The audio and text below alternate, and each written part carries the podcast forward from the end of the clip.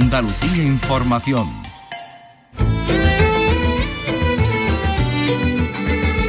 En RAI, Andalucía es cultura. Con Antonio Catón. Un saludo, buenas tardes. ¿Alegría? La hija. ¿La vida era eso? Y Sevillanas de Brooklyn. Esas son las nominadas a Mejor Película de los primeros premios Carmen del cine andaluz que se han anunciado hoy en el Teatro Cervantes de Málaga, ciudad donde se van a entregar el 30 de enero y lo podrán ver en Canal Sur eh, Televisión. Y mañana también les contamos, si lo llevamos en portada, se abre la capilla ardiente de Verónica Forqué.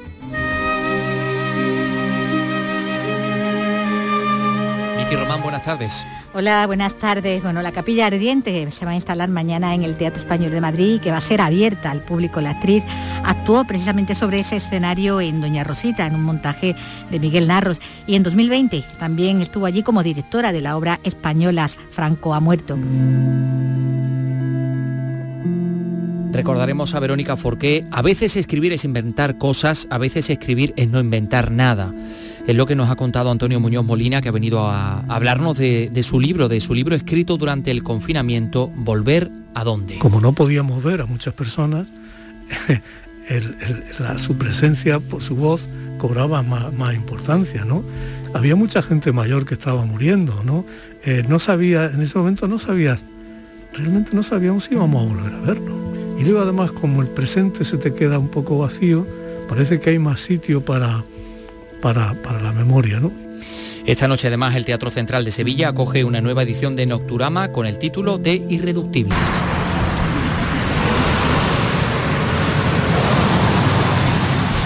Carlos López, ¿qué tal? Buenas tardes. Buenas tardes, pues eh, sí, así es. Fieles al espíritu independiente de este verano, el festival nos presenta algo único. Por ejemplo, juntar en un escenario la voz de Derby Motoreta un poquito cachimba, a Dandy Piraña, escuchamos de fondo, junto a la batería Iván Molina y a Marcos Serrato, que es bajista y vocalista de Ortodox. Con ellos hemos hablado. Bueno, y más cosas tenemos Somos Patrimonio, ese espacio en el que el historiador granadino José Antonio Díaz Gómez nos cuenta pues, cómo somos efectivamente. Y hoy hablamos de la Navidad, hablamos de los berenes, de los nacimientos, de los árboles, del patrimonio y la Navidad, ya que estamos efectivamente inmersos en el torbellino de las fiestas.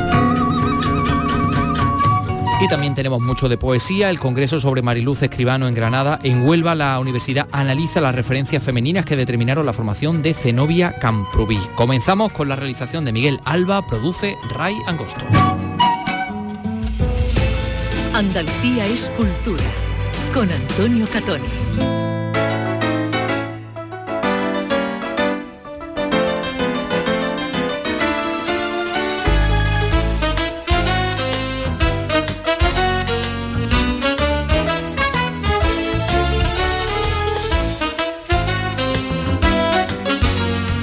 Las 3 y 4 minutos, pues vamos a comenzar con los premios Carmen.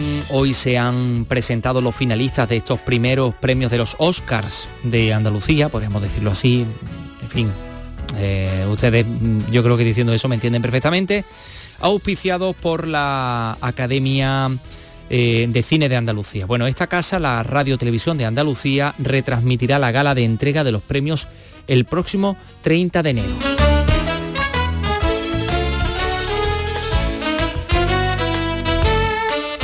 Eh, a ver, las cuatro finalistas a Mejor Película de los Premios Carmen, lo hemos escuchado en la voz de Pedro Casablanc, de Adelfa eh, Calvo, Alegría, La hija, La vida era eso y Sevillanas de Brooklyn.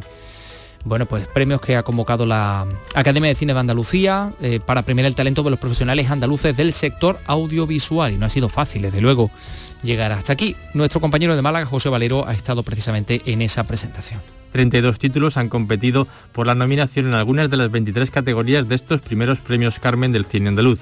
Solo La hija es finalista en la mejor película y mejor director, en este caso de Manuel Martín Cuenca. Cristina Mediero, Petra Martínez, Paz Vega o Estefanía de los Santos son las finalistas a la mejor interpretación femenina protagonista y Luis Alberto Domínguez, Paco Roma, Antonio Dechen y Pablo Puyol lo harán por la mejor interpretación masculina protagonista. Marta Velasco es la presidenta de la Academia de Cine de Andalucía. Enhorabuena a los nominados y a las nominadas de los primeros premios de la Academia de Cine de Andalucía, nuestros premios. Nos vemos aquí en Málaga el día 30 de enero eh, a las 21.30 en Canal Sur. Ya saben, la cita con los premios del Cine Andaluz el 30 de enero en Canal Sur. Lo podrán ver en, Canal Sur Televisión, en directo, por supuesto, desde el Teatro Cervantes, los premios Carmen, los primeros eh, premios eh, de, Carmen, de la Academia del Cine de Andalucía. La capilla ardiente de Verónica Forqué, quien fuera encontrada ayer muerta en su domicilio, pues eh, se abrirá mañana miércoles en el Teatro Español de Madrid, en la Plaza de Santana, justo frente a esa estatua de, de Federico García Lorca. Eh, su cuerpo, el cuerpo de la actriz, llegaba ayer al anatómico forense para que se realizara, para que se le realizara la autopsia y durante el día de hoy es velado por su familia en el tanatorio de San Isidro de Madrid. Mm, eh, como decimos, será una capilla ardiente abierta al público. Eh, la actriz precisamente actuó sobre este escenario en Doña Rosita, en un montaje de Miguel Narros, y hace muy poquito, en pleno año de la pandemia, en el año 2020, eh, fue directora de la obra española Franco ha muerto precisamente también en este escenario, en el Teatro Español. Hoy ha sido y es un día en el que muchos han reflexionado y hemos reflexionado sobre las trágicas consecuencias de una enfermedad mental como la que ella padecía, padecía la, la depresión. Vicky Román. Verónica Forqué fue siempre la sonrisa, la actitud vitalista en sus películas, porque la depresión iba por dentro y en los últimos años, tras tantos éxitos en el cine, traducidos en cuatro Goyas, dos de ellos como protagonista y convertida en una presencia habitual en las mejores comedias de los años 80 y 90, había reaparecido en la televisión en el concurso de cocina del que ella misma se tuvo que apartar ya agotada. Es que, es que no puedo más. Y si no puedo más, no puedo más. Y es que ante la depresión la ayuda profesional y la red de apoyo familiar y social es algo fundamental, como señalaba hoy también el psiquiatra Luis Gutiérrez Rojas. Muchas veces la depresión, por desgracia, es una enfermedad eh, crónica que dura bastante tiempo hasta que el paciente se pone mejor y hasta que se recupera es importantísimo que se sienta acompañado, entendido, apoyado. El triste y trágico final de la actriz que tanta vitalidad irradiaba ha hecho recordar a todos la importancia del tratamiento de la depresión, una enfermedad que está detrás de la muerte voluntaria de miles de personas cada año en nuestro país.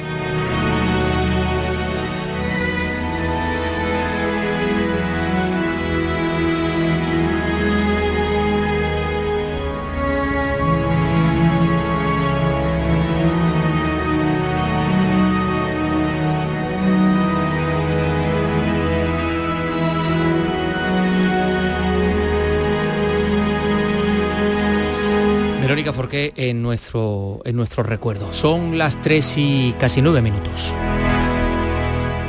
Si te atrae el flamenco, pero siempre te pareció un mundo complicado y difícil de acceder, te invitamos a descubrirlo con Flamenco para no iniciados de una manera sencilla, didáctica y amena. Disfruta de la historia de esta manifestación tan nuestra y conoce a los intérpretes más importantes, los distintos palos, sus características y los hitos más significativos que han conformado el flamenco. En Nocturno, en RAI, Flamenco para no iniciados. Los miércoles desde las 11 de la noche con Lourdes Galvez del Postigo. RAI, Radio Andalucía Información. En RAI, Andalucía es cultura.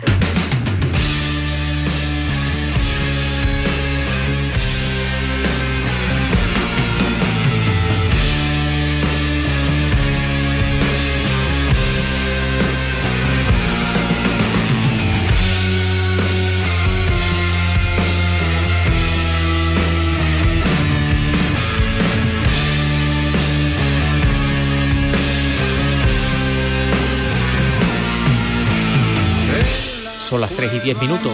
Dios de la niebla, una catedral flotando espera. Suelta tus pecados en la hoguera y corre a puñalar a las estrellas es eh, la voz de Miguelito García de los Derby Motoreta Burrito Cachimba. Bueno, esta noche el Teatro Central de Sevilla coge una nueva edición del Festival Nocturama con el título de Irreductibles y ahí incorpora un elenco de artistas que van a ofrecer un show único e irrepetible.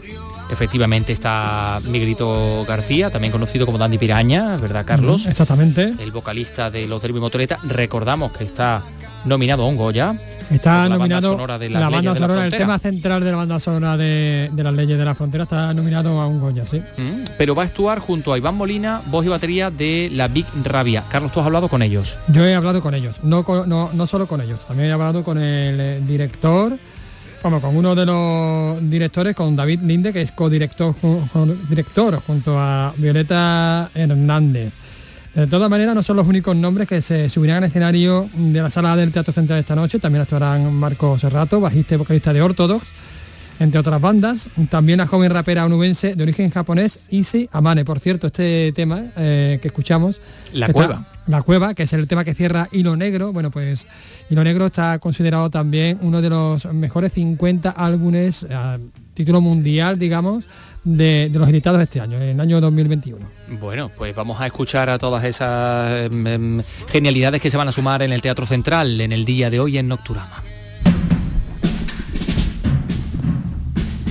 Así suena la batería de Iván Molina, es uno de los artistas que va a actuar hoy en el Nocturama, pero primero vamos a hablar eh, bueno, con un conocidísimo artista, yo creo que ya además vamos a, a poner hasta en nómina, ¿no? Con Miguelito García, con Dandy Piraña, vocalista de los Derby Motoreta Burrito Cachimba. Hola, ¿qué tal? Hola, bueno, buenas tardes. A mí también me llaman el funcionario del rock. De la Yatolá del rock eh, viejuno de, de la peli de, de Mad Max, hemos acabado al final siendo unos funcionarios de rock. Sí, sí, sí. Aquí estamos 24 horas para lo que haga falta. Nada, me llamó, me llamó David Linde para participar en, en esto de Irreductible en Nocturama, me pareció una idea maravillosa. Y además que fuera con, con Iván Molina, pues me hizo muchísima ilusión. Yo tuve la oportunidad el año pasado en el Monkey de tocar con Seba. Y este año pues lo voy a hacer con, con Iván, los dos solos. Tengo muchísimas ganas y mucha ilusión. Para, aquellos que, que no lo sepa, eh, Seba es Sebastián Orellana, la mitad de la Big Rabia junto a Iván Molina. Por cierto, eh, Sebastián Orellana también actúa en este mismo teatro mañana con otro proyecto del que le hablaremos mañana. Tampoco nos vamos a precipitar. Centrándonos en lo de hoy, en el Nocturama de hoy, tampoco vamos a destripar lo que, lo que vais a hacer, pero bueno, un poquito, una pinceladita, ¿qué vais a hacer? Pues una improvisación guiada con sinte voz y batería. ¿Cómo es eso de, de tocar con otra, con otra banda que no es la tuya, digamos, que no son los Derby? Pues los echo muchísimo de menos, es todo mentira. no, en serio, hombre, yo con los derbis, la verdad que he encontrado la forma de expresión artística que más me llena, ¿no? Y además que eso, montarme en la furgoneta con mis amigos, irme a Bilbao a tocar lo mejor del mundo. Pero bueno, aún así también me apetece experimentar en otros campos también con otros buenos amigos, como, como en este caso Iván, y me lo paso muy bien y disfruto muchísimo. De eso se trata, ¿no? De, de- de no tener límites, ¿no? De no tener barreras. Claro, esto tiene pues otra, otra libertad, otra forma de, de creatividad de la que aprendo también muchísimo. Oye, Miguel, y esto de, de que esté uno nominado a los Goya como mejor canción eh, original, Hombre, pues eso la verdad que, que es un pepinazo, eso es increíble. Eh, a nosotros, hombre, siempre estaba ahí, esa, existía esa posibilidad, pero para nosotros era muy remota, ¿no? Como que no nos lo queríamos creer. Y cuando nos dijeron que estábamos nominados, pues imagínate tú, la alegría que nos llevamos nosotros y nuestras madres.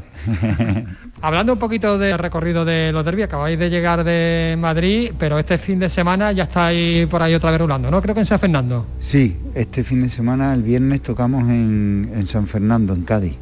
Y ya de- después de eso me voy a mi pueblo, a Mérida, a hartarme de polvorones y de darle beso a mi madre. Pero bueno, ya te digo, el, el bolo del viernes va a ser allí en la Plaza de de San Fernando y vamos a cerrar el año por todo lo alto. A lo mejor una cerveza en la calle John Lennon también te tomará allí en Mérida, ¿no? Hombre, allí en Mérida me voy a tomar unas pocas, allí en la Bremen. Bueno, pues muchísimas gracias, Miguel, Miguel, Miguelito García, o lo que es lo mismo, Dandy Piraña, de los Derby Motoreta Burrito Cachimba. Muchísimas gracias a ti, tío, como siempre. Continuamos con Iván, con Iván Molina. Hola, ¿qué tal, Iván? Hola, mucho gusto. Tú eres el que estaba dando porrazos antes, ¿no? Bueno, eh, lo Estabas mejor- tocando lo la batería, estabas tocando la batería. Me estaba divirtiendo. Está muy cómodo aquí, todo muy bonito y me siento muy contento de estar con, con Miguel y con Machete en esta en esta ¿cómo se llama? Irreductibles. Irreductible, sí, sí, sí. Nocturama Irreductibles. De eso se trata un poco, ¿no? De investigar con otras bandas, con otras sonoridades, con otros compañeros. Claro, yo entiendo que es un poco juntar lo, lo que uno no no se le ocurriría normalmente eh, unir en cuanto a, música, idea, a, propuesta, y, que de eso salga lo que, lo que tenga que salir, que sea algo eh, espontáneo y, también siento que por lo menos para mí hace un, un súper lindo momento para encontrarme con Miguel, que de otra manera creo que sería mucho más complicado, y además porque puedo hacer lo que quiera.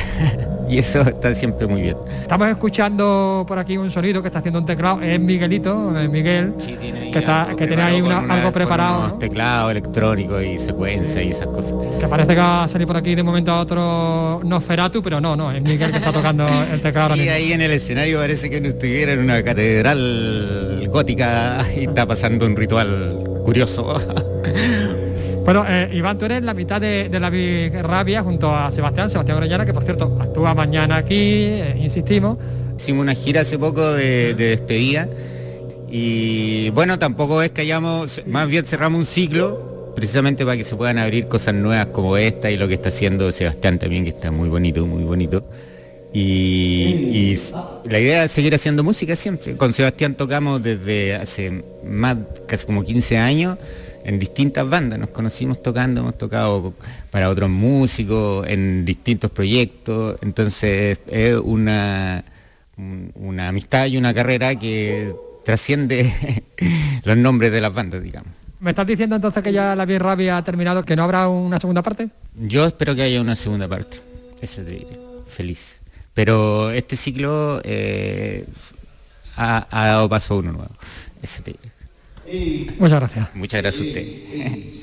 Dejamos ahí va y nos centramos ahora en David, David Linde, que es el director de toda esta locura. Hola, ¿qué tal David? Buenas tardes. ¿Qué pasa? Buenas tardes, ¿cómo estáis? Irreductibles, ¿por qué este nombre en esta edición?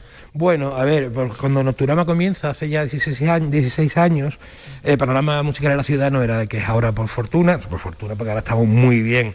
Entonces, bueno, el espíritu que teníamos entonces era eh, traer cosas que no se vieran en la ciudad y lo que era iniciar un crear público e iniciar lo que es una cultura musical dentro de lo que son las artes de vanguardia y actualidad.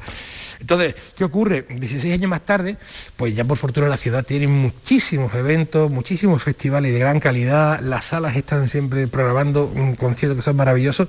Entonces queríamos llenar ese hueco con ese espíritu del principio. ¿Por qué reductible? Porque efectivamente las propuestas que hacemos son propuestas muy complicadas, son muy difíciles, son propuestas exclusivas la mayoría, o sea, y eh, lo que va a hacer Miguel con Iván es una cosa que es un encargo, y mantenemos ese espíritu que más allá de las modas, más allá de de lo comercial, pensamos que en un teatro como este además se debe de, ver. O sea, un teatro público como el Teatro Central, que es un teatro que siempre está en la máxima vanguardia, tiene que tener también ese espíritu después de tantos años, mm, o sea, pese a todo lo que está pasando, pandemia, modas, eh, festivales macro de 20.000, 30.000 personas, ese espíritu de traer algo que solo se va a poder ver aquí. Eso es lo que hay que remarcar, que es eh, música de calidad, espectáculos de calidad y además que solo se van a, poder ver en directo en el teatro, que no hay otra forma de disfrutar. No, mira, de hecho, por ejemplo, ZA, que es quien cierra el ciclo de esta noche, vienen en formato de cuarteto. Jamás en la vida. Cuarteto, cuando son, un dúo, eran un trío. Son un dúo, o sea, fueron un trío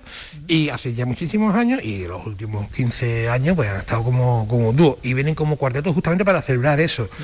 Em, lo de Miguel Iván ya te lo habrá comentado Miguel, eso, es una maravilla. Marco Serrato estaba hablando de los hijos. Marco Serrato es muy famoso por ser miembro de Ortodox, que una entre otras bandas, eh, entre otras bandas. Claro, él sacó un disco hace un par de años maravilloso de unos estudios solo con un trabajo y dice, claro, nadie va a programar a un señor como Marco Serrato con un contrabajo porque son cosas que yo entiendo que a nivel comercial pues no funcionan. Y aquí se va a poder ver en directo y sobre todo con las máximas calidades que eso también hay que tenerlo en cuenta que este teatro es uno de los mejores teatros de Europa.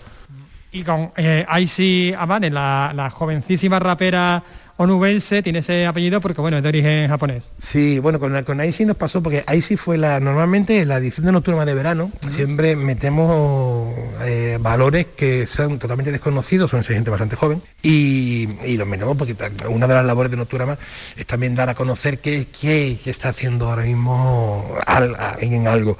Entonces, no fue tan bien en Nocturama que queríamos que repitiese hoy, que se merecía estar también en un teatro como, como el de hoy. Y viene con, y viene con colaboraciones muy interesantes, viene con, con Tricia Nice, que es una cantante de soul también maravillosa. También de Huelva. También de Huelva, sí, estamos teniendo muchas cosas de Huelva, que, que, Huelva es provincia amiga, que duda cabe. Y bueno, y, la producción de Huelva no es tan no es tan potente como puede ser Granada o Sevilla, entonces si sale algo, si algo sale de ahí, creo que también nuestra obligación es darle un poquito de luz. Pues esa luz la vamos a poder disfrutar de noche precisamente a partir de, la, de las 9 que comienza este, este Nocturama de este año, este Nocturama irreductible. Muchísimas gracias por atendernos. Gracias a vosotros. Al infierno.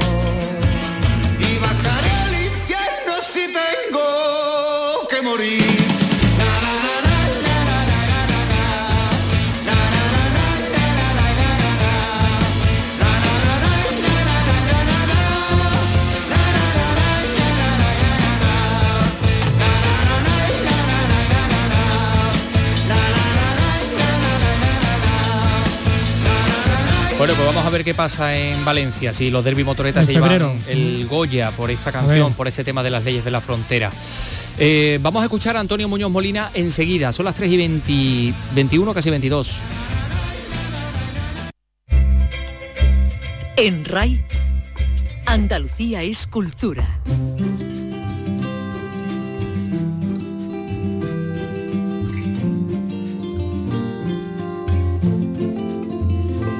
Escritor ubetense ha presentado su libro, el libro escrito durante el confinamiento que se llama Volver a dónde. Hablamos, Vicky, de una, novela, ¿no? Sí, estamos hablando de una novela que es también bueno, una memoria familiar, un diario también personal, eh, donde él es el protagonista, ese hombre eh, en el balcón, en estado contemplativo, que, está dibujado en la, en la portada, crítico y analista, que está como, que es el espectador de una realidad extraña, como la que vivimos todos, ¿no? Durante eh, el confinamiento y el estado de, de alarma y que va a ir siguiendo el curso de, los días a través de, como decíamos, de ese diario, que es como él empezó en realidad esta novela, anotando en libretas y que, bueno, recoge el paso del tiempo extraño y quieto a través del santoral, que el que le sirve un poco de hilo conductor, de hilo argumental, de manera que hilvana el recuerdo de, la infancia y de la familia a través de sus nombres. En ese santoral que va de San Antonio a San Juan, de ciega vendimia, también como lo marca las labores agrícolas, y de ahí va evocando en ese otro tiempo el recuerdo eh, que le salta ante cualquier pequeño detalle, como el cuidado de las plantas del barcón le lleva a evocar a, su padre trabajando eh, en, el, huerto, como él no, nos cuenta. Empecé el, día 13 de junio, había sido el día de, mi madre y mío, y luego el día 24, que era San Juan, era el día de mi hermana, de mi tío Juan, y, entonces me caí en la cuenta de que había ese hilo, ¿no? Y, y digo, pues voy a seguir este hilo, ¿no? y claro, eso te lleva ya a la, memoria, te lleva al pasado y todo eso, ¿no? Entonces cuando, cuando estaba haciendo eso, empecé a darme cuenta de que ahí podía haber un libro, ¿no? Pero no sabía qué tipo de libro. Entonces me ocurrió que una manera de hacerlo sería hacer como dos tiempos, ¿no? El tiempo en el que estaba escribiendo, es decir, el tiempo posterior al, al confinamiento, a la alarma, toda esa parte desde mediados de junio en adelante, pero también intercalar, intercalar trozos del diario que había llevado antes. ¿Por qué? Pues porque me daba cuenta ya entonces, cuando volvía al diario, de lo lejos que se había quedado todo. ¿Sabes? Todo, de pronto, eh, había pasado nada de tiempo, pero ya te acordaba y como, todo había sido tan raro, era difícil de recordar, parecía que había ocurrido hacía mucho más tiempo. ¿no? Entonces me ocurrió intercalar entradas del diario, ¿no? unas cuantas, hay centenares, ¿no? pero intercalando unas pocas ¿no? para crear esos dos. Y, lo que ocurrió fue que según pasaban los días y todo eso iban saliendo cosas al hilo de la propia escritura. ¿no?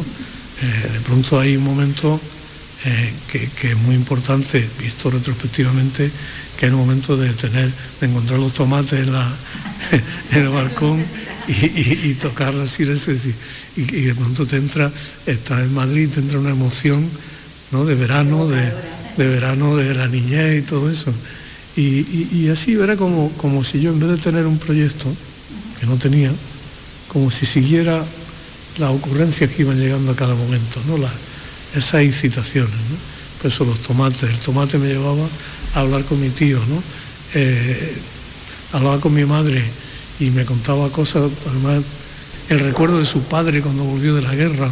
Luego me contaba una cosa que era alucinante, ¿no? Que está en el libro, que son, son historias que, que un novelista no se puede inventar, ¿no? Una cosa que a mí me gusta mucho de, las cosas que me contaba mi madre es cuando eh, mi- su, su padre, mi abuelo, que el nombre es seductor, ¿no? Eh, de guardia de asalto y todo eso, ¿no? Eh, recibía algunas cartas de mujeres. Las terminaba de recibir y las rompía, las tiraba por la ventana. Entonces mi abuela mandaba a mi madre a recoger los trozos de la carta y a recomponerlo. Y cuando lo había recompuesto, caí en la cuenta que no sabía leer. ¿Y eso cómo te lo vas a inventar tú? ¿No? ¿Cómo vas a inventarte una, esa escena? Eso no se puede inventar, ¿no? Entonces hay que contarlo así, ¿no? Y así fue, y, y iba surgiendo así, ¿no? Porque iban entrando las cosas de la... Pero es como un- como un álbum de familia, ¿no? La producción de Antonio Muñoz Molina sigue esa senda de reencuentro con la infancia, con el pasado, con el origen. Ahí imponiéndose también a, la actualidad, ¿no? A, lo que está pasando en el presente, que en este caso era ese relato que él iba haciendo diario de lo que estaba ocurriendo ¿no? durante ese tiempo de, confinamiento. Va enlazando esos recuerdos, como decimos, ¿no? Eh, que le lleva también a un descubrimiento de, de- de otras cosas que lejos de despertarle nostalgia, pues quizás ahora eh, resultan incómodas, ¿no? Cuando la ves con, con perspectiva, ¿no? Como, como esto que nos contaba también. Me llevaba a descubrir algo que lo que no contaba que era la oscuridad y la aspereza que también había en ese, en ese mundo. ¿no? Y eso llega, llegó por ejemplo un día, volviendo con las fechas de los santos, era el 27 de septiembre, que en Úbeda es el día que salen los gigantes y cabezudos, ¿no? que la feria de San Miguel, que el 29, es una feria de, de la vendimia. ¿no? ¿Qué? Es decir, todos, todos los santos están, están relacionados con las tareas agrícolas, ¿no? O ganaderas o con lo que sea, ¿no? Eh, entonces estaba, eh, estaba empezando a escribir sobre eso, porque además llamé a mi tío y le pregunté, oye, han salido los gigantes.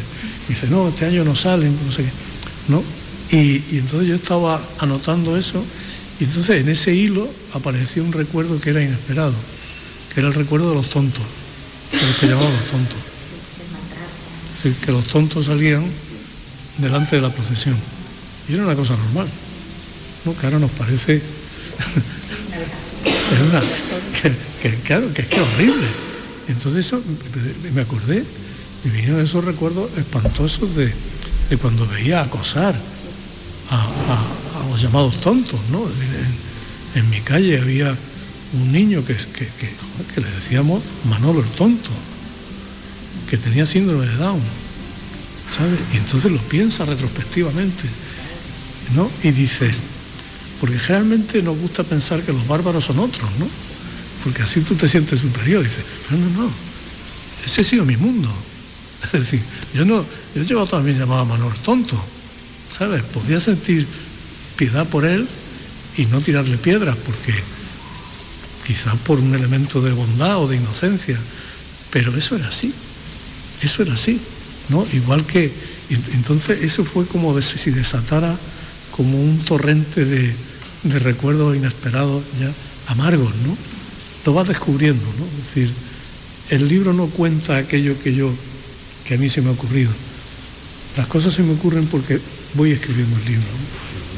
¿no? Mm, fíjate cómo es la Es cosa. al revés, ¿no? No, Es al revés. Sí, es el libro el que le va suscitando que todo eso toda- que va apareciendo, ¿no? ¿no? Exactamente, va ah, resurgiendo, ¿no? De, de- la memoria y junto a esa memoria familiar, ¿no? Tan íntima, bueno, pues está como decíamos el análisis del, del presente y ahí él es muy crítico, ¿no? En ese análisis político en caliente que va haciendo, ¿no? Día a día, ¿no? De lo que están contándose en las noticias, de lo que está viendo, eh, cómo se está reaccionando, ¿no? Ante lo que está, lo que está ocurriendo, Eh, eh, que bueno, que como deseando, ¿no? Ya que, que pare la pandemia, ¿no? Que pare esto, la pandemia, que es lo que él dice, pero que, haya sosiego, que quede ese espíritu de fraternidad de las ocho, ¿no? Que, había en los aplausos, que, que algo de verdad hayamos aprendido cara a cara al futuro, ese futuro que, que se plantea, eh, bueno, pues como una pregunta, como esa pregunta, ¿no? Que tiene en el título, ¿no? Volver, ¿a dónde? ¿A dónde volvemos? La, claro, y está planteado como pregunta porque es una pregunta a la que yo no tengo, de la que yo no tengo respuestas, ¿no? Yo sé que hay cosas que creo que, que- no pueden seguir así. Eh, también me, asombra y me entristece que parezca que, que tengan que seguir, ¿no? pero dice, ¿a dónde? ¿A dónde queremos ir? Y yo creo que la, la pandemia nos puso, fue como un experimento en tiempo real, ¿no? La pandemia nos, nos enseñó, nos enseñó en primer lugar lo frágil que era la, que es el sistema en el que nosotros vivimos, ¿no? Es decir, que acordaros cuando, cuando se, supo que los camioneros, por ejemplo, la gente que transportaba alimentos y todo eso no podía parar, porque claro, estaban cerrados todos los restaurantes de carretera y todo eso. ¿no? Entonces, eso yo creo que Bueno, hablaba ¿Volver a de eso? ¿no? de, de volver a, a dónde, ¿no? A dónde se, se vuelve. Pero es un libro que, que- que, eh, como él ha señalado varias veces, es esperanzador y, y optimista, ¿no? Esperanzador Mm. en, en ese futuro, ¿no? Ojalá, ojalá no volvamos atrás, sino que Y volvamos que no adelante. necesitamos otra pandemia para, para Desde luego, para aprender, ¿no? para tener más cosas. enseñanzas, ¿no? Gracias, Miguel Román.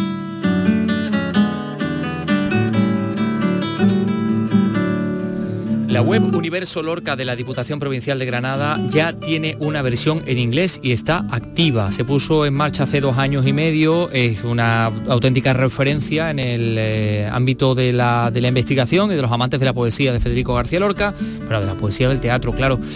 Mm, Y cuenta con 30.000 visitas mensuales, 1.000 visitas diarias. Se confía en aumentarlas porque ahora al ser bilingüe pues seguramente llegará más gente. Pero imagínense cómo ha sido traducir algunos términos al inglés, algunos términos taurinos, algunos términos flamencos eh, y algunos términos que García Lorca creaba porque él hacía nuevas palabras, ¿no? Antonio Valverde nos lo cuenta en Granada. El universo Lorca, con contenidos de estudiosos y expertos, no ha dejado de crecer en los dos años y medio que lleva en marcha. La última incorporación se dedica al Festival de Cante Hondo de 1922, puesto en marcha hace un siglo. Se trata de una web cultural y educativa muy usada por los docentes para impartir clases, pero también turística, donde figuran las rutas lorquianas ya establecidas y se dan pautas para que los viajeros se confeccionen su propio itinerario por los lugares en los que vivió y escribió el poeta de Fuente Vaquero. Se visita sobre todo desde España, seguida de Argentina, Estados Unidos, México y Colombia. José Entrena es el presidente de la Diputación Granadina. Estamos seguros eh, de que la traducción de la página al inglés nos va a permitir, como he dicho antes, captar nuevos usuarios. También estamos seguros que la cooperación que tenemos y mantenemos con el Instituto Cervantes, que ha abierto hace poco sede en Los Ángeles, además de las que existen en Nueva York y Albuquerque, y la colaboración que también tenemos en este proyecto con las oficinas españolas de Tour España en en el extranjero, facilitarán la divulgación del universo Lorca. En la presentación de la versión inglesa de la web se ha anunciado la inversión de 700.000 euros en 2022 para crear una nueva ruta peatonal por Valderrubio, Fuente Vaqueros, Pinos Puente y Chauchina, con nuevas pasarelas y puentes por los ríos y acequias de los entornos más cercanos al poeta. Vaya, pues eso sí que es interesante. Otro poeta, otro gran poeta, Pablo García Baena, eh, se van a concluir los actos del centenario del nacimiento de este, de este escritor cordobés y eh, la Universidad de Córdoba ha organizado una jornada. Los novísimos leen a Pablo García Baena, José Antonio Luque. Los novísimos son los escritores de la generación de 1968 y 1970. Profundamente críticos y renovadores, mantuvieron una estrecha relación con los poetas de cántico y especialmente con García Baena. Las jornadas pretenden revalorizar su figura a nivel mundial mediante el testimonio y la lectura de quienes fueron sus mejores amigos. Estefanía Cabello es una de las organizadoras de este encuentro. que cada vez, además estoy convencida de ello, se va a, a poner más en alto, ¿no? En un pedestal más alto, porque, bueno, ahora es cuando se está centrando ¿no? la atención con su centenario en Pablo, pero la literatura de Pablo tiene largo recorrido. Y ellos van a revalorizar esa importancia de él en su creación misma. En las jornadas que se celebrarán este jueves y viernes en la Facultad de Letras y el Rectorado, se analizará, entre otras ponencias, al Pablo García Baena, maestro de vida, y su gran aportación al juego amoroso y a lo femenino y lo sagrado en la poesía. Y otra gran poeta, Mariluz Escribano, hoy ha comenzado en Granada un congreso sobre su obra. 60 ponentes van a analizar durante cuatro días la obra de esta poeta granadina silenciada durante años por la dictadura, que luego se alzó como defensora de la memoria y de la concordia. Susana Escudero, Granada, cuéntanos. Meses antes de morir en julio de 2019, Mariluz Escribano recibió el premio de las letras andaluzas por una extensa carrera literaria que desde hoy se reivindica en Granada con la celebración de un congreso sobre su figura. Las ponencias ahondarán en los temas de su poesía, marcada por el asesinato de su padre en 1936 por ser el entonces director de la Escuela Normal de Maestros. Remedio Sánchez es la coordinadora del Congreso. Marilú Escribano es la poeta que reivindica la memoria. La memoria, pero no como fórmula de odio o de rencor, sino la memoria para evitar que se vuelvan a repetir situaciones trágicas como la de la guerra civil. En su poesía no hay rencor, solamente un compromiso ético con la paz y con la libertad. El primer acto ha sido la presentación de un libro de 30 poemas de Mariluz Escribano comentados por figuras de la literatura como Antonio Gamoneda, Luis García Montero o Piedad Bonet. También el Centro Andaluz de las Letras, que dirige Eva Díaz, ha elaborado para la ocasión un cuaderno didáctico sobre la obra de la poeta granadina. Poder leer la, literatura, la obra de, de Marilú y sobre todo su dimensión ética, que yo creo que es especialmente importante en esta época, pues, pues yo creo que es una herramienta que va, que va a funcionar muy bien en todos los centros educativos de Andalucía, que es donde se va a distribuir. Además de poeta, Mariluz Escribano destacó por su obra narrativa y como articulista. De todo ello se va a ocupar este congreso que se desarrollará hasta el próximo día 17 de diciembre en la Facultad de Ciencias de la Educación y en la Biblioteca de Andalucía.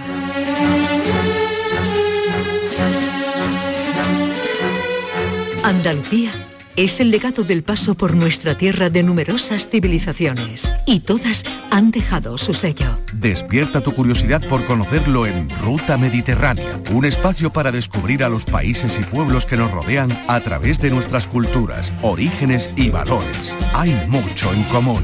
Ruta Mediterránea, todos los martes, desde las 11 de la noche, con José Carlos Cabrera. RAI, Radio Andalucía Información. Andalucía es cultura, con Antonio Catoni. Si el niño hubiera nacido en el barrio de Triana, las campanas de Santana, que son hubieran tenido, que son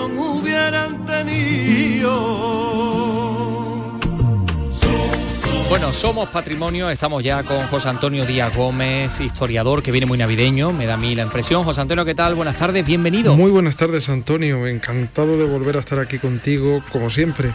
Hoy te voy a hablar, si te parece, de la presencia de los belenes en nuestro patrimonio de Andalucía. Pero ya sabes tú que hay belenes y belenes. Mm, ¿Tú de qué eres más? ¿De misterio pelado y mondado? ¿De Belén napolitano? ¿De nacimiento de Playmobil que se han puesto ahora muy de moda?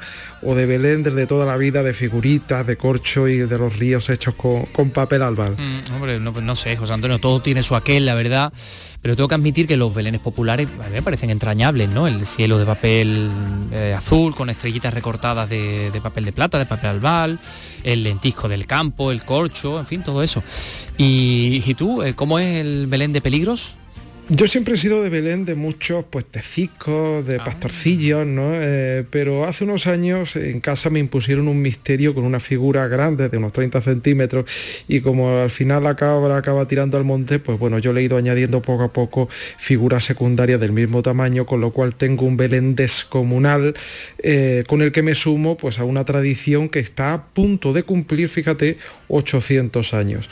En 2023, si todo va bien, que esperemos que sí, conmemoraremos que allá por la Nochebuena de 1223 a San Francisco de Asís se le ocurrió recrear en la iglesia de la localidad italiana de Greccio eh, lo que diríamos que es el ambiente, el ambiente del pesebre, es decir, solamente pues había una cueva con animales y un pesebre vacío, sin figura de los santos ni del niño Jesús, porque entonces se habría podido considerar eh, pues indigno, ¿no? Mezclar a los personajes sagrados con elementos tan mundanos.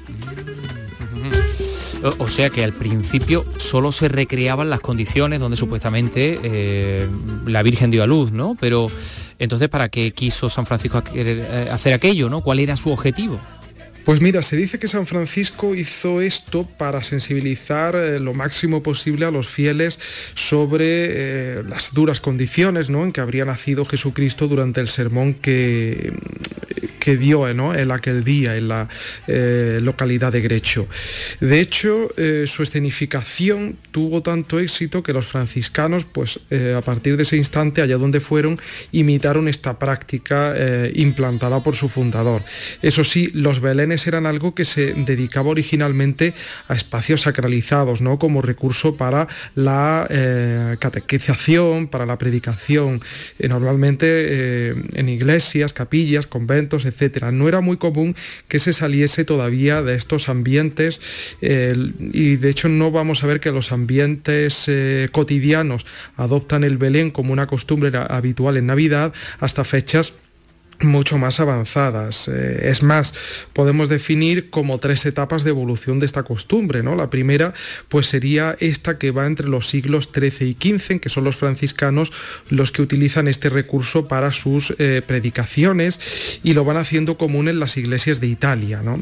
Entre el siglo XV y el siglo XVIII es cuando pues ya podemos ver que se produce el gran salto, ¿no? el gran salto a España, pero eh, limitado a los espacios sacralizados todavía.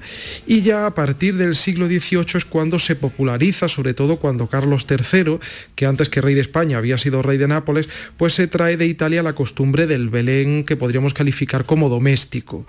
Eh, de hecho, él montó el suyo propio en el Palacio Real con 7.000 terracotas eh, que se había mandado traer precisamente desde Nápoles y ya pues todo fue una cuestión eh, de pasar el hábito a la aristocracia y de ahí pues a las clases populares. Y hasta hoy, ¿no? Hasta el día de hoy.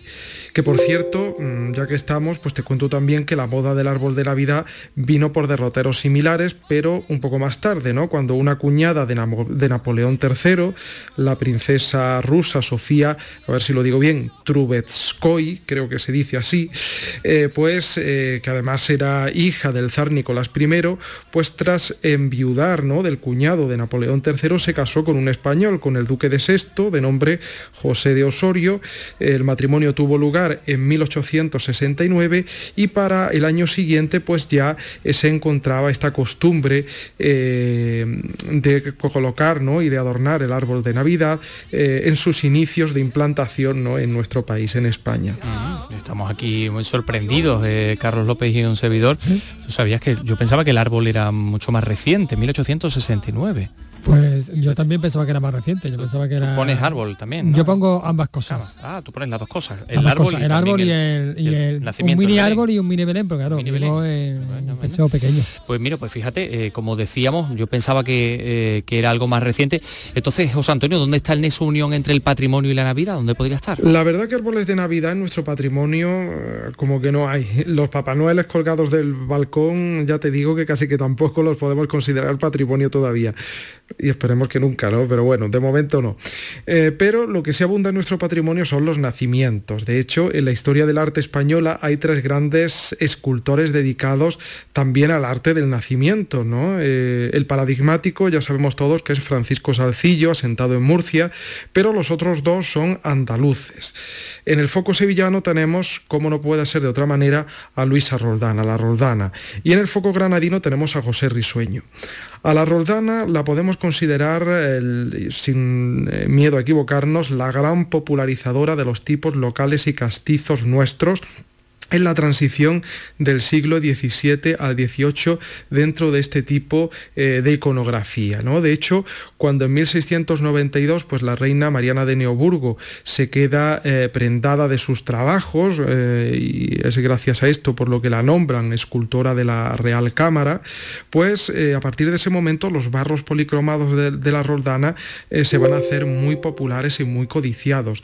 De su mano, ciertamente, ya sabes que tenemos ejemplos exquisitos con la adoración de los magos o también la adoración de los pastores, que son temas comunes en este tipo de género trabajado por la Roldana, eh, temas que están pues, en el convento de las Teresas de Madrid, en el Museo de Guadalajara, eh, hay también algún que otro ejemplar en el Victoria y Alberto de Londres, ¿no? siempre con esos rasgos tan eh, delicados que rozan prácticamente el costumbrismo, ¿verdad? Y también con esas policromías tan contrastadas ¿no? y tan vivas que hacen a estos, o que hace que estos nacimientos, mejor dicho, tengan un potente impacto visual.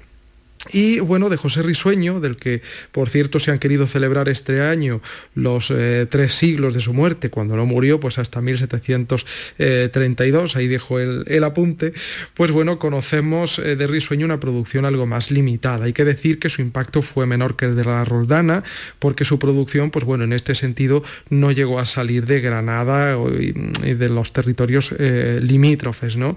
Pero sus barros también fueron muy bien valorados y cotizados aunque pues, eh, sus composiciones pues, eh, siempre fueron algo más austeras, de acuerdo eh, con el carácter granadino, ¿no? y de hecho consistieron pues, en grupos en los que solo estaban los imprescindibles, San José, la Virgen y el Niño, con un carácter pues, mucho más idealizado y también pues, bueno, con una, lo que se suele llamar aquí la economía cromática, ¿no? con un uso polícromo que es mucho más limitado ¿no? en ese sentido, pero eh, lo cual no resta un ápice de importancia a los trabajos de este artista que se conservan sobre todo en colecciones granadinas, pero también hay ejemplares muy cerquita de los de la Roldana en el Victoria y Alberto de, Londres.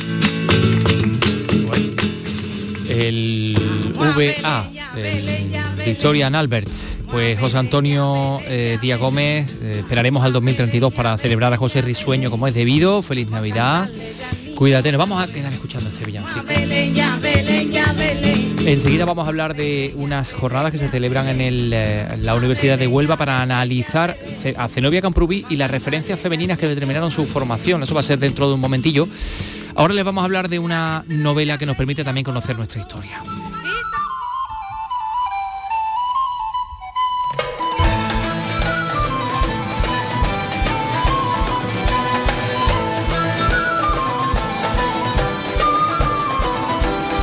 Eh, claro, pero... Eh, eh, Carlos, vamos a ver. Deja, ya la, deja ya la flauta. ¿Cómo es, cómo es posible? Es que no puede hablar y, tocar. momento, momento. Es que, bueno, es que nuestro querido Carlos López de vez en cuando irrumpe con esta música medieval que le interpreta, que tiene la capacidad, ustedes han visto, de hablar y de tocar la flauta al mismo tiempo, es como sorber y, soplar la sopla.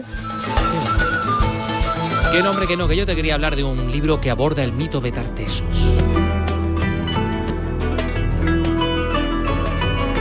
Se ha presentado hoy en Cádiz. Salud Botaro, cuéntanos. El mito del reino de Tartesos vuelve en El Yacimiento. La primera novela de Elena López Torres, una joven estudiante de arqueología, se topará con unos documentos antiguos, una aventura que también será un viaje emocional paralelo a la leyenda, objeto de su investigación. La autora insiste en que a pesar de todo no es una novela histórica. Me apasiona además descubrir exactamente cuál fue la relación entre Tartesos y los colonos fenicios, cuando empezaron a establecerse en el cuadrante este suroccidental, bueno, que empezaron con Gadir, lógicamente, pero se fueron creando colonias, ¿no? Y entonces ella quiere descubrir qué pasó exactamente. Es la primera novela de Elena López Torres, que ya tiene un libro de cuentos, El mueble oscuro y otros relatos, y ha traducido a autores como el poeta Dylan Thomas.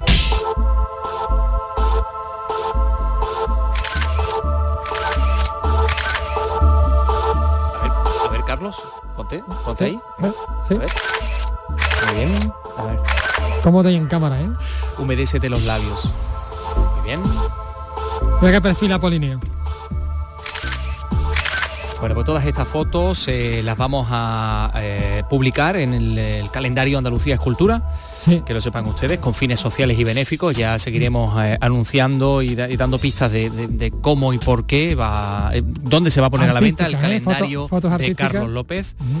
Eh, es muy probable que esté presente en todos los establecimientos de su localidad de residencia, de camas. Por ejemplo. Y poco probable que esté fuera de. pero bueno. Bueno, vamos, a otra cosa. Pero, tengo legión de seguidores. ¿eh? Sí, legión, ya te veo yo a ti.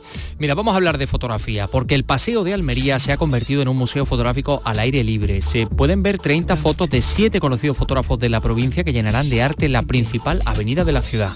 José Antonio Fuentes te lo va a contar y me lo va a contar, no lo va a contar. lo va a contar. La exposición Independientes del colectivo Desencuadre recoge 30 fotografías de 7 fotógrafos con 4 imágenes de cada uno, una muestra a la que se suman una foto colectiva y otra de los alumnos de la Escuela de Artes. Carlos de Paz es del colectivo Desencuadre.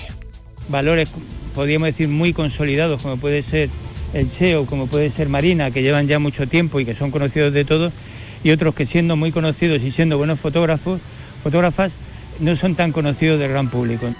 La exposición lleva el arte de la fotografía a la principal avenida de la capital almeriense para disfrutar de ella estas navidades. Y 20 años cumple Ocus Pocus, que es el Festival Internacional Mágico de Granada. Bueno, el primero en El primero, y, Andalucía. y- sí, sí, sí, digamos que la punta de lanza dentro de... Mm. Mira, mira Harry Potter, mira. ¿Eh? Míralo, por ahí está, jugando al Quidditch este. Bueno, pues mira, por él siguen pasando los mejores magos del mundo y este año se retoma la internacionalidad, porque claro, con esto de la pandemia ha habido que recortar Claro, la llegada de magos. claro, ¿no? sí. Pues han llegado magos de Argentina o de Corea del Sur. Corea del Sur, un sitio muy mágico. Sí, señor. Susana Escudero, Granada. Aunque durante el mes de noviembre el Hocus Pocus se ha dedicado al estudio de la magia con todas las localidades vendidas y a las actuaciones para los colegios, será en Navidad cuando se pongan en escena en el Teatro Isabel la Católica los cuatro espectáculos principales, magia de cerca, familiar, internacional y el broche de oro lo pondrá de forma excepcional el mago Miguel con su concierto para baraja y piano. Escuchamos a Fátima Gómez, diputada de Cultura, y al director y protagonista del festival, Miguel Puga, el mago Miguel. La magia y la ilusión, el Hocus Pocus, estará en Villanueva Mesía, en Otura, en Montillana, en Chimeneas y Almuñécar. Como veis, una gran variedad de municipios de todo tipo que están deseando que, que, bueno, que este festival llegue a, a las familias, a los chicos, a los más jóvenes, a los menos jóvenes, en definitiva, para todos. Yo creo que es una edición muy emocionante por, por lo que significa. 20 años empieza a ser una cifra que ya pesa, de hecho no era consciente hace que son 20 años, que, que es una casi media vida ¿no? de todos nosotros. Bueno, pues subrayar que la magia ha venido para quedarse en nuestra provincia. Además, el Hocus Pocus también llegará a distintos puntos de la provincia con una extensión de su programación. Andalucía es cultura, con Antonio Catoni. Quedan ocho minutos para las 4 de la tarde y queremos aprovecharlos bien. Queremos contarles que la Universidad de Huelva acoge a partir de hoy una jornada Zenobia Co, espri- escritoras, artistas, intelectuales en la órbita de Zenobia Camprubí. Pues eh, uno de los patrocinadores de estas jornadas es la Casa Museo Zenobia Juan Ramón Jiménez de Moguer, Huelva, y estamos con su director, con Antonio Ramírez Almanza. Antonio, ¿qué tal? Muy buenas tardes. Hola, buenas tardes. Y gracias por estar con nosotros, que sabemos que estás ya montado en el tren y a punto de, de partir hacia, hacia Madrid. Eh, porque Pa- esta- partiendo, partiendo. par- de hecho, ya está moviéndose el tren. Bueno, si se nos Sí, corta, ya se mueve. en fin, No, seremos no. comprensivos. Sí, va- vamos a ver. Porque es importante eh, conocer cuáles fueron todas estas eh, influencias femeninas en la obra de Zenobia. Bueno, y importante por cuanto que a Zenobia mm, se, le, se le conoce en lo popular, por decirlo de alguna manera, o por extensión por su relación, su vínculo como la mujer de Juan Ramón Jiménez, ¿no? Pero uh, Zenobia es mucho más, ¿no? Y en ese sentido, durante muchísimo tiempo, desde la Casa Museo y desde otras instituciones, que en la Cátedra Juan Ramón Jiménez, hemos trabajado mucho en, en- en significarla y en visualizarla con la luz propia que Zenobia tenía, ¿no? Y en ese sentido, bueno, pues se enmarca esta jornada donde se ver y conceptualizar el marco donde se desarrolla una Zenobia intelectual, eh, diplomática, eh, relaciones públicas, escritora eh, y en cierto modo alguien que se reunió con escritoras, artistas intelectuales del Madrid de los años 20 y los años 30, ¿no? Traductora, escritora, editora, maestra, dominaba varias lenguas, tenía una amplia formación en literatura, historia, música, viajera inagotable. eh, bueno, sospecho que las principales lenguas en las que escribió eh, Antonio fueron el, el- inglés y el, y el castellano. No sé si el catalán también, porque ella era nacida en Barcelona. Eh, sí, su padre era catalán, ¿no? De, hecho, ¿no? Y ella nace en Malgrá de Mar porque era el lugar donde frecuentaban las vacaciones en la infancia de, de Zenobia, ¿no? Eh, y no, no, no sabemos, no tenemos constancia de que escribiese en catalán porque se va muy temprano, se marcha para, para los Estados Unidos eh, y para Puerto Rico, donde tiene al resto de su familia por parte de, de- su madre, ¿no?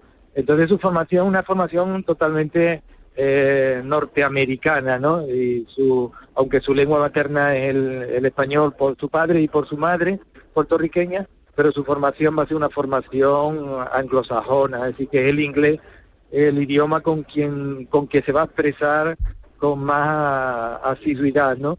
Y en este sentido, si fue una mujer que conocía también el francés y de hecho fue una traductora importante de, de obras de autores ingleses que va a dar a conocer junto con Juan Ramón y sobre Tagore, que es quien lo introduce en España, ¿no?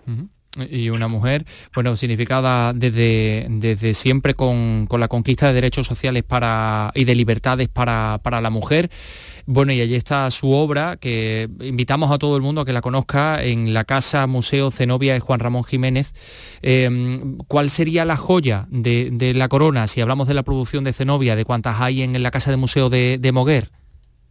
Bueno, eh, de, lo, de, la producción de, de Zenobia, eh, aparte de que allí se encuentra en la Casa Museo una sala especial dedicada a ella, donde está pues, todo, todo, tipo de, de, de, de, enseres desde su infancia, retratos, oh, manuscritos, eh, lo que es su vida también, el paso de su vida por las muchísimas relaciones que tuvo con el mundo de, la, de las artes. Eh, su diario se podría decir que, que es la, la, pieza fundamental por la, por la cual se conoce a una Zenobia realmente con, comprometida, ¿no? Hoy sería difícil entender a lo que se está llamando en los últimos momentos dentro de, un discurso crítico y de conocimiento del papel de la mujer española en los años 20 y 30, sería difícil entender ese periodo de, la España de aquellos momentos sin, sin Zenobia, ¿no? Una mujer sumamente emprendedora, una abeja industriosa y que participó muy activamente con todas las intelectuales de su tiempo, en la creación del Liceo Club femenino, en participación de, muchísimas actividades y en la derivación de lo que fue eh, las políticas asistenciales en aquellos momentos muy importantes, aparte de ser una mujer eh, sufragista que, que, luchó mucho por, por, la defensa y por el voto voto femenino. Sería Zenobia, muy amplio todo lo que podríamos hablar de ella, ¿no? Zenobia Camprubí. Bueno, pues eh, que sirva como, como aperitivo para quienes eh, quieran seguir profundizando, porque les decimos ya que merece la pena conocer a fondo a Zenobia Camprubí. Eh, Antonio Ramírez Almanza, gracias, buen viaje. Nada, gracias a vosotros. Un placer. Bueno, pues hoy, como decimos, estas jornadas en la Universidad de Huelva, eh, escritoras, artistas e intelectuales en la órbita de Zenobia Camprubí, eh, Zenobia Anco. Bueno, pues nos vamos a ir, eh, querido Carlos, con musiquilla, como solemos hacer siempre. Sí. Mm. Mira, he sacado la guitarra.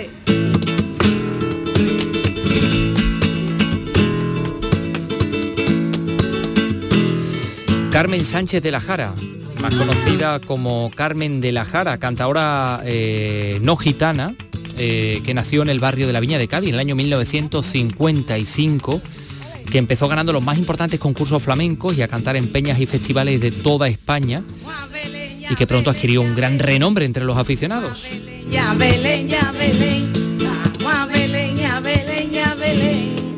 Vamos a cantarle ya al niño Manuel. De hecho, de hecho tiene los ocho primeros premios nacionales en cuatro décadas sí. de cante flamenco. Es belenista, nos gustan mucho los belenes, por cierto, Ajá. y fue nombrada hija predilecta de Cádiz el año pasado. Ah, pues nada, pues entonces la felicitamos igualmente. Nos vamos con su villancico gaditano. Mañana regresamos a las 3 de la tarde. Aquí estaremos. Aquí estaremos, ¿eh? Hasta, adiós, hasta mañana al rey de los para ver la carita ese niño y adorar al rey de los. Vamos a Belén, a Belén, a Belén.